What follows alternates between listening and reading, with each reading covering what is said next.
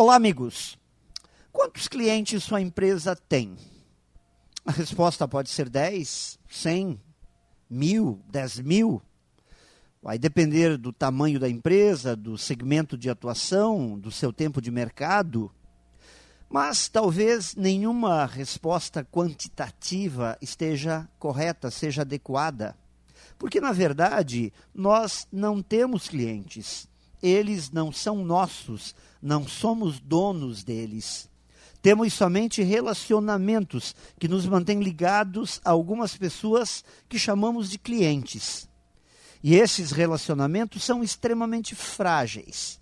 Tanto é assim que, quando avaliamos a carteira de clientes das empresas, sempre encontramos um grande número de clientes inativos aqueles que não compram mais e esse número sempre é maior do que o número de clientes ativos. Uma prova que as relações de negócios são muito frágeis e que somos, talvez, muito descuidados com os chamados clientes que temos. Na verdade, não os temos, não são nossos, não nos pertencem. Temos somente uma relação que precisa ser renovada a cada dia. Pense nisso e saiba mais em profjair.com.br.